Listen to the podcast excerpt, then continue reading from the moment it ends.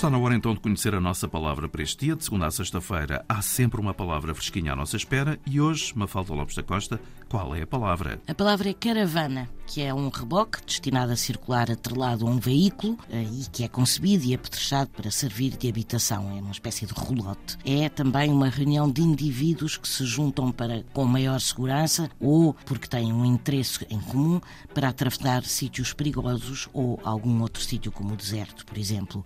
E também se chama caravana um grupo excursionista. A palavra vem do persa, de carvan, que significa séquito de camelos, companhia de viagem.